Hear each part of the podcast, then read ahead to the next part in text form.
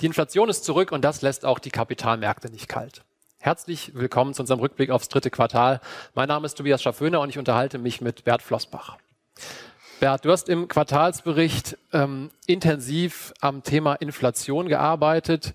Ähm, was wir zuletzt sehen, das sind Preisanstiege in den USA zum vierten Monat in Folge wieder über fünf Prozent. Jetzt sind das Effekte, die zunächst mal kurzfristig sind. Energie, Rohstoffe, aber auch gestörte Lieferketten. Wie nachhaltig sind diese Effekte? Ja, das ist die, die Gretchenfrage im Moment, nicht? Also die, die Sicht der Dinge war ja im Sommer noch, das ist alles äh, transitorisch, wie das so schön im Fachjargon der Notenbanken heißt, also temporär und geht schnell wieder vorbei. Ähm, was wir aber jetzt sehen und erkennen können, ist doch, dass die äh, Nachfrage pandemiebedingt stark gestiegen ist. Wir haben jetzt wieder die Lockerungen, hatten in der Zwischenzeit äh, enorme Hilfsprogramme, die die Geldmenge stark erhöht haben. Also Leute haben einfach mehr Geld auf dem Konto und in den Taschen. Ähm, das lag da längere Zeit rum und wird jetzt eben ausgegeben. Und gleichzeitig haben wir diese Lieferketten-Themen, die auch noch ein Nachwehen der, äh, der Corona-Pandemie sind. Vielleicht besonders eklatant bei Computerchips ähm, die sich inzwischen ja an allen Apparaturen und Geräten finden, aber eben auch bei Rohstoffen. Nicht? Und es kommt zusammen. Und das, was man so im Sommer noch als transitorisch oder temporär bezeichnet hat, zeigt sich doch jetzt, erweist sich jetzt als, als äh, etwas hartnäckiger. Und ich glaube auch, äh, dass das dazu führen kann, dass wir in Zweitrundeneffekte, sprich Lohnverhandlungen kommen, die etwas höher angesetzt werden, weil eben, und das ist eigentlich dann der wichtigste Punkt, ähm, die Gewerkschaften oder die Tarifpartner sagen, also diese fünf Prozent oder vier oder wie viel das auch immer am Ende sein wird, äh, die vergessen wir nicht einfach, sondern die erhöhen im Prinzip ja den Sockel und darauf äh, wollen wir einen entsprechenden Reallohnausgleich haben. Und dann zieht sich das in das Jahr 2022 rein äh, und dann ist die Sache eben nicht mehr so temporär wie anfangs gedacht. Das sind die kurzfristigen Effekte. Du hast das als Inflationsbuckel bezeichnet, der sich vielleicht ein bisschen länger hinziehen könnte, wenn man sich auch äh, die Rohstoffe, die Lieferketten-Thematik näher anguckt. Aber bei den Zweitrundeneffekten wird es dann spannend. Das wäre dann die äh, eine der äh, Wege in ein neues Inflationsregime. Es gibt aber noch weitere Treiber, ähm, die 3D. Nimm uns doch mit, was du hinter den 3D verstehst. Ja, die 3D, das äh, ist äh, zum einen der allseits erkennbare Trend der Dekarbonisierung. Äh, das heißt, wir wollen Klimaschutz, wir wollen weniger CO2-Ausstoß, das ist politisch gewollt und natürlich ist damit automatisch auch verbunden, dass die Kosten äh, über Zertifikatehandel und, und äh, welche Maßnahmen auch immer letztendlich äh, auf allen Seiten steigen werden. Also wir werden höhere Energiepreise äh, haben in der, in der Zukunft. Äh, das ist gewollt, wie gesagt. Also da wird sich auch niemand, äh, sollte sich auf der politischen Seite auch niemand beschweren. Der zweite Punkt ist, äh, dass die Lieferketten-Thematik dazu geführt hat, dass viele Unternehmen wieder stärker im Inland oder zu Hause oder vor Ort produzieren. Also im Grunde genommen Deglobalisierung könnte man dazu sagen. Das wäre das zweite D. Ähm, eine Renationalisierung der Produktion. Auch das ist tendenziell ähm, etwas äh, teurer, also inflationstreibend. Und dann ein Faktor, über den, glaube ich, niemand mehr äh, streiten wird, der sicherlich in zwei, drei, vier Jahren sehr, sehr stark beginnt zu wirken. Äh, das ist die Demografie. Wir haben immer mehr Leute, die aus dem Berufsleben ausscheiden ähm, immer weniger die nachrücken. Das wird gerade bei, bei qualifizierten Jobs zu einer starken Knappheit führen und damit eben auch äh, zu höheren Löhnen. Und diese Faktoren greifen dann teilweise jetzt schon, aber vermehrt dann in den nächsten Jahren. Und deswegen spricht wenig dafür, dass wir nach diesem Buckel, der jetzt vielleicht dann tatsächlich in einem Jahr oder so vorbei sein wird, äh, dass wir dann uns wieder auf die Inflationsniveaus, die wir lange Zeit gewöhnt waren, von äh, einem Prozent und weniger zurückbewegen, sondern es wird höher bleiben.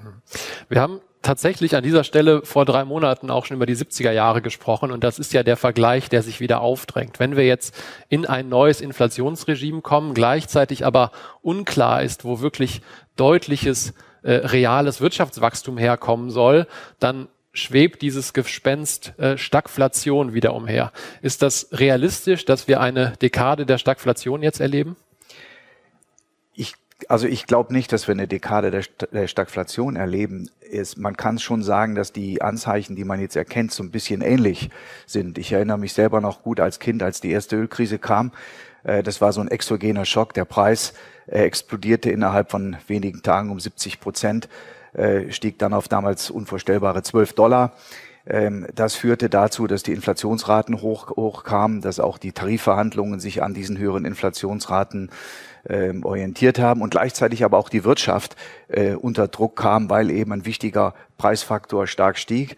Äh, das ist jetzt vom Charakter her durchaus vergleichbar, vom Ausmaß her aber deutlich niedriger. Äh, und ich glaube deswegen nicht, dass wir eine Stagflation äh, wie in den 70ern bekommen. Wir hatten damals zweistellige, teilweise zweistellige Inflationsraten in Amerika, hoch einstellig bei uns.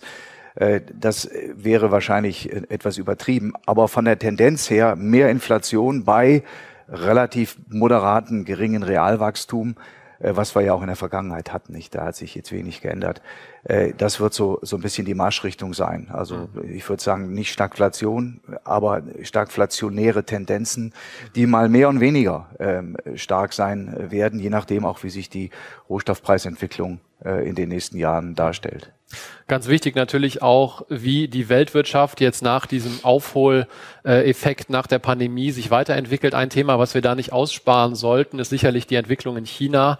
Ähm, wir haben mit, mit Evergrande jetzt einen großen Immobilienentwickler, der vor dem Kollaps steht. Wie ist deine Erwartungshaltung, ähm, wie der wie die Entwicklung zunächst in China ist und was die Auswirkungen auf die Weltwirtschaft sein können. Ja, das ist, ein, das ist ein sehr interessanter Punkt, weil zum einen hat China eine große Bedeutung, wie wir alle wissen, fürs Weltwirtschaftswachstum, für viele Unternehmen, gerade auch hier bei uns äh, in Europa, in Deutschland, äh, enorm wichtiger Absatzmarkt. Zum Zweiten ähm, ist China natürlich damit auch relevant für Themen wie Inflation, über die Nachfrage nach Rohstoffen, äh, und überhaupt über das, über das Wachstum. Und die Krise im Immobilienbereich, die ja jetzt nicht wirklich neu ist, also das zeichnete sich ja ab und Evergrande ähm, war im Grunde genommen schon lange, galt schon lange als angeschlagen. Also das hat uns nicht in irgendeiner Weise überrascht, dass diese Firma in, in Probleme kommt. Ähm, aber die Frage ist jetzt, wie weit werden andere Firmen, also so Kumuleffekte, wie weit werden andere Firmen mit erwischt? Äh, inwieweit wird der gesamte Immobilienmarkt erwischt, der mit indirekten Effekten, Zulieferern und so weiter bis zu 30 Prozent der Wirtschaftsleistung Chinas ausmacht. Also der hat schon eine erhebliche Bedeutung. Ähm, das ist relevant fürs Wachstum, das wird es etwas dämpfen, wäre aber auch ein Punkt, der dann diese inflationären Tendenzen, die ich eingangs beschrieben habe, auch wieder so ein bisschen äh, nach unten drückt. Es wirkt also etwas, etwas, wenn man so will, gegenläufig. Äh, und das spricht auch dafür, dass die Gemengenlage, die wir momentan haben, keineswegs äh, so einfach zu lesen ist. Mhm. Also eher Belastungsfaktoren auf der Wachstumsseite, zunächst ja. erhöhte Inflation. Lass uns über die geldpolitischen Implikationen sprechen. Jay Powell, der Gouverneur der Fed, hat gesagt, die gegenwärtigen Engpässe sind stärker ausgefallen als gedacht und halten sich auch länger. Das ist ein kommunikatives Spannungsfeld, wo er sich da bewegt. Kommt man da gesichtswahrend überhaupt noch raus? Ja, das ist ja jetzt die spannende Frage. Ich meine, wir haben uns damit seit vielen Jahren ja beschäftigt, ne? diese Zwickmühle, in der die Notenbanken sind. Und wir haben das eigentlich bis zuletzt immer als eine potenzielle Zwickmühle beschrieben. Wenn denn mal die Inflation steigt, was können die Notenbanken dann überhaupt noch tun? Nicht? Auf, aufgrund der hohen Verschuldung äh, vieler Staaten, äh, der Abhängigkeit von tiefen Zinsen, nicht zuletzt auch des ganzen Finanzmarkts und natürlich des gesamten Immobilienmarkts in Europa, in den USA. Also können die überhaupt noch? Und die, äh, sagen wir mal, die, die Meinung, die wir vertreten haben in der Vergangenheit, war, das ist sehr schwer, man muss da mal gucken. Und jetzt kommt der Punkt. Jetzt sind wir an dem Punkt, an diesem Tipppunkt ähm, oder Kipppunkt, wo die Inflation tatsächlich steigt, wo die verbal noch im Rahmen eines Drahtseilaktes, ähm, rhetorischen Drahtseilaktes noch als temporär beschrieben wird, ähm, aber man muss natürlich aufpassen, dass man die Glaubwürdigkeit nicht verliert. Und ich glaube, das ist, was Jay Powell auch meinte. Äh, das ist ein Thema, mit dem die EZB sich noch viel stärker be beschäftigen muss. Äh, ich kann nicht bei immer höheren Inflationsraten immer noch sagen, ja, unser Ziel ist zwei, ähm, wir sind aber schon drüber und deswegen machen wir eine lockere Geldpolitik, um noch höher zu kommen. Das macht ja keinen Sinn, das ist ja im Grunde genommen verrückt. Aber äh, die, die Sachzwänge führen dazu, dass die Notenbanken eben nicht so handeln können, äh, wie sie vielleicht gerne würden. Und das ist ja der vielleicht entscheidendste, mit Abstand entscheidendste Punkt in unserem Weltbild. Ich kriege keinen Zins. Ich habe sogar hier und da einen Strafzins. Und bis dato war das nicht ganz so schlimm, weil die Inflation tief war. Jetzt steigt die auf zwei, drei, vier, fünf Prozent.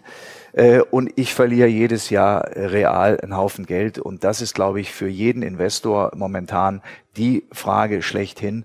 Äh, wenn das anhält, dann muss ich was tun. Mhm. Lass uns in der kurzen Frist bleiben, denn zu dieser geldpolitischen Hygiene gehört ja auch, dass die äh, US-Notenbank, die uns wieder einen ganzen Schritt voraus ist, äh, sagt, wir können aber schon die Anleihekäufe reduzieren. Also ein gewisses Maß an Normalisierung ist sicherlich möglich. Das hat durchaus auch schon wieder für Unsicherheit gesorgt, wenn wir an Anleihemärkte, aber auch Aktienmärkte gucken. Ähm, ist das ein notwendiges Übel, dass man da signalisiert, natürlich können wir uns bewegen und muss man das entsprechend gelassen sehen, was da zunächst passiert ist? Ja, das ist ja das ist exakt der Punkt. Dieser rhetorische Drahtseilakt, der jetzt erforderlich ist, einerseits zu sagen, ja, natürlich, wir nehmen das ernst. Nicht? Wir sind also, bleiben auch glaubwürdig, weil wir nehmen Inflation ernst. Geldwertstabilität spielt eine gewisse Rolle, keine Frage. Äh, für die EZB offiziell die primäre Rolle. Ähm, aber auf der anderen Seite muss ich aufpassen, du hast es gerade beschrieben, wenn ich jetzt sage, ich, wir führen das zurück und wir sind auf dem Weg zur in Anführungsstrichen Normalisierung, dann kann das immer wieder dazu führen, dass natürlich an den Finanzmärkten Dinge vielleicht übertrieben interpretiert oder einfach extrapoliert werden. Und das läuft dann immer so weiter, der kleine Zinsanstieg wird immer größer. Und das äh, führt dann wiederum zu Rücksetzern. Vor drei Jahren haben wir das gesehen, als die Märkte fast 20 Prozent einbrachen, die Fett kalte Füße bekam. Ähm, das heißt, der Weg in ein höheres Inflationsregime, also nachhaltig höhere Inflationsraten, ähm, der ist durchaus dornig. Und da wird es immer wieder äh, auch zu kleinen Rücksetzern oder auch größeren Rücksetzern kommen, weil der Markt das als große Zinswende interpretiert, die, wie wir alle wissen, äh, natürlich dramatische Auswirkungen hätte äh, und wahrscheinlich deswegen auch nicht kommen wird. Wenn diese Zinswende nicht kommt, dann müssen wir uns natürlich Gedanken machen, ähm, wie stellen wir uns im Kontext Inflationsschutz auf, wenn wir wirklich mal nur in der langen Frist bleiben. Sind Aktien da das Allheilmittel weiterhin? Ja, Aktien gelten ja als Sachwerte, nicht als Unternehmensbeteiligungen, klassischerweise als Inflationsschutz. Höhere Inflationsraten heißt mehr Umsatz, bei unveränderten Margen auch mehr Gewinn. Äh, ich habe damit also sozusagen einen Ausgleich, wie bei einer Miete, die ich inflationsindexiert habe, gleicht die mir sozusagen diesen äh, Inflationsanstieg oder die Inflationsrate aus. Ganz so einfach ist es nicht. Es gibt natürlich Firmen, die auch unter inflationären Entwicklungen leiden. Das sind eben Firmen, die nicht in der Lage sind, diese Preissteigerungen durchzureichen, die vielleicht auch margenschwach sind, die mal, eh so ein bisschen mit dem Rücken zur Wand stehen. Und deswegen ist es also von, von äh, herausragender Bedeutung für die Unternehmen, dass sie eine Preissetzungsmacht am Markt haben, also eine starke Stellung haben am Markt, dass sie eine gute Verhandlungsmacht haben gegenüber Lieferanten. Da spielt Größe eine wichtige Rolle und natürlich, dass die Produkte gut äh, und gefragt sind und die Firma äh, profitabel ist und damit überhaupt in der Lage ist, eine Preisstrategie zu fahren. Und solche Unternehmen sind zweifelsohne äh, als Inflationsschutz geeignet. Es sei denn, und jetzt reden wir über die Aktien, nicht über die Firmen, dass die Bewertung der Aktien durch steigende Zinsen so wie in den 70ern stark unter Druck kommt, was wir aber nicht glauben. Mhm. Und der erste Teil unterstreicht auch nochmal, glaube ich, extrem den Fokus auf eine gewissenhafte Unternehmensanalyse, denn dann ist eben nicht Sektor gleich Sektor, Aktie gleich Aktie, sondern da wird ja. dann differenziert werden. Ein eine andere Anlageklasse, die regelmäßig als Inflationsschutz herhalten muss, ist ja Gold, leider mit eher enttäuschender Performance in letzter Zeit. Ähm, was hältst du von den üblichen Gründen? Dollar, Aktien? Ja, also die, die äh, Begründung, warum der Goldpreis steigt und fällt, äh, da kriegt man jeden Tag im Prinzip für die äh, Kursentwicklung immer eine passende äh, Begründung. Der Mensch sucht ja eben nach Erklärung und die wird geliefert. Äh, letztlich ist langfristig ein Faktor entscheidend, das ist die Inflation. Und äh, wir haben uns, wenn man sich das mal jetzt äh, anschaut, über die probaten Zeiträume, wenn man sehr lange zurückgeht und nimmt die Freigabe, die endgültige Freigabe des Goldpreises 1973, da pendelte sich Gold um die 100 ein.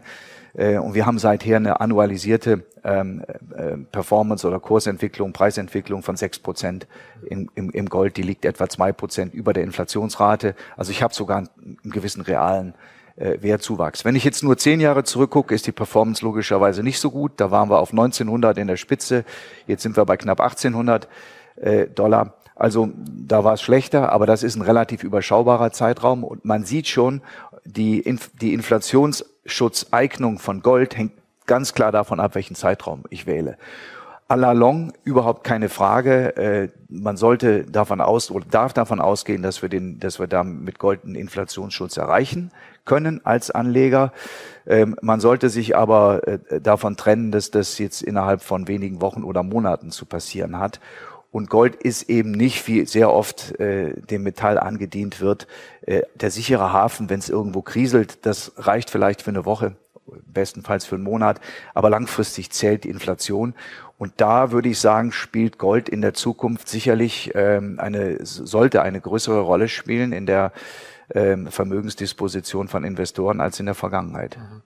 Weil ja auch das Risiko, wie die 70er Jahre endeten, nämlich mit einer sehr restriktiven ja. Notenbankpolitik durch äh, Paul Volcker damals äh, aktuell eigentlich nicht am Horizont äh, erkennbar ist.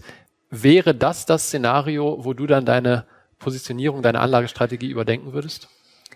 Also die Frage ist natürlich, wie stark der Preis steigt und wie viel der vorwegnimmt. Aber wir, wir müssen uns nochmal vor Augen führen, wir haben, das gilt für Aktien wie für Gold, wir haben eine Situation, die in der Wirtschaftsgeschichte einmalig ist. Ja, wir haben steigende Inflationsraten, die jetzt inzwischen mit drei bis fünf Prozent äh, doch schon Niveaus erreicht haben, die man nicht mehr wegdiskutieren kann, die wahrscheinlich auch nicht mehr auf die tiefen Niveaus wie zuvor fallen. Und gleichzeitig haben wir tiefe Zinsen, die von den Notenbanken nur sehr schwer, wenn überhaupt, nachhaltig erhöht werden können. Das gab es ja noch nie.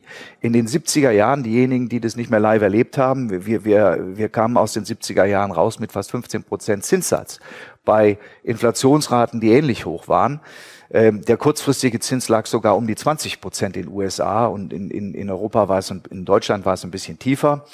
Ähm, aber das war natürlich eine Zeit, in der die Inflationsangst sich auch in Form extrem hoher Zinsen niederschlug. Und das sind natürlich Opportunitätskosten, sowohl für Gold als auch für Aktien. Deswegen sind in den 70ern ja die, die Aktienkurse nicht vom Fleck gekommen. Obwohl die Gewinne inflationsbedingt stiegen, weil die Bewertung unter Druck kam. Logisch, bei extrem hohen Zinsen. Und deswegen ist ja dann Anfang der 80er Jahre auch der Goldpreis von damals äh, unvorstellbar hohen 850 Dollar wieder äh, nach unten gesackt, bis er dann Ende der 90er bei gut 200 äh, seinen Tiefpunkt erreicht hatte.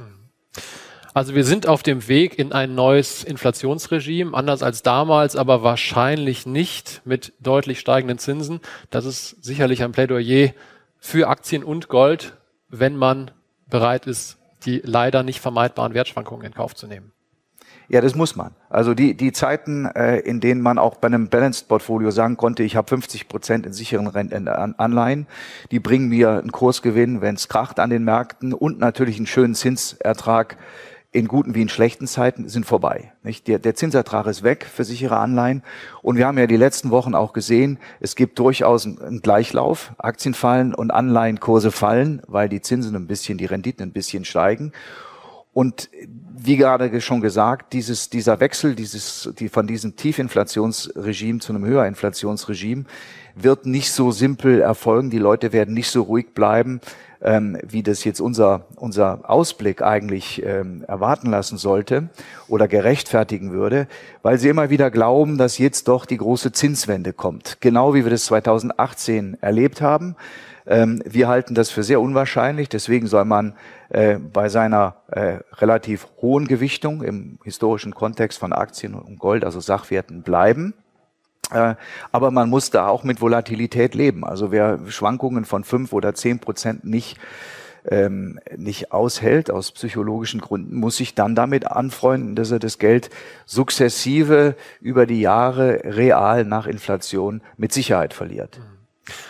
Ich formuliere es mal positiv. Es ist ja auch so, dass diese Wertschwankungen sicherlich an der einen oder anderen Stelle Chance, Chancen bieten werden. Und ist, das ist ja auch unser Job, äh, diese dann wahrzunehmen und auch äh, investiert zu bleiben, wo es sinnvoll erscheint. So gesehen ein neues Inflationsregime, das uns bevorsteht, was aber nicht zwingend als Drohkulisse taugen muss, sondern auch Chancen für die Kapitalanlage eröffnet. Das waren unsere Quartalssplitter für heute. Vielen Dank und bis zum nächsten Mal.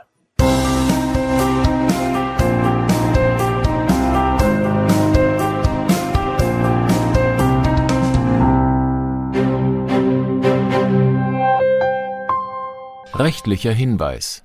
Diese Publikation dient unter anderem als Werbemitteilung. Sie richtet sich ausschließlich an deutschsprachige Anleger mit Wohnsitz bzw. Sitz in Deutschland, Österreich, Luxemburg und in der Schweiz. Die in dieser Veröffentlichung enthaltenen Informationen und zum Ausdruck gebrachten Meinungen geben die Einschätzungen von Flossbach von Storch zum Zeitpunkt der Veröffentlichung wieder und können sich jederzeit ohne vorherige Ankündigung ändern. Angaben zu in die Zukunft gerichteten Aussagen spiegeln die Zukunftserwartung von Flossbach von Storch wider, können aber erheblich von den tatsächlichen Entwicklungen und Ergebnissen abweichen. Für die Richtigkeit und Vollständigkeit kann keine Gewähr übernommen werden. Der Wert jedes Investments kann sinken oder steigen, und Sie erhalten möglicherweise nicht den investierten Geldbetrag zurück mit dieser Veröffentlichung wird kein Angebot zum Verkauf, Kauf oder zur Zeichnung von Wertpapieren oder sonstigen Titeln unterbreitet. Die enthaltenen Informationen und Einschätzungen stellen keine Anlageberatung oder sonstige Empfehlung dar. Sie ersetzen unter anderem keine individuelle Anlageberatung. Angaben zu historischen Wertentwicklungen sind kein Indikator für zukünftige Wertentwicklungen diese Veröffentlichung unterliegt Urheber Marken und gewerblichen Schutzrechten. Eine Vervielfältigung, Verbreitung, Bereithaltung zum Abruf oder Online-Zugänglichmachung, Übernahme in andere Webseite der Veröffentlichung ganz oder teilweise in veränderter oder unveränderter Form ist nur nach vorheriger schriftlicher Zustimmung von Flossbach von Storch zulässig ein umfangreiches Glossar zu Themen und Begriffen finden Sie auf www.flossbachvonstorch.com/glossar/. Diese Veröffentlichung unterliegt Urheber -, Marken -, gewerblichen sowie wettbewerbsrechtlichen Schutzrechten. Copyright 2020 Flossbach von Storch. Alle Rechte vorbehalten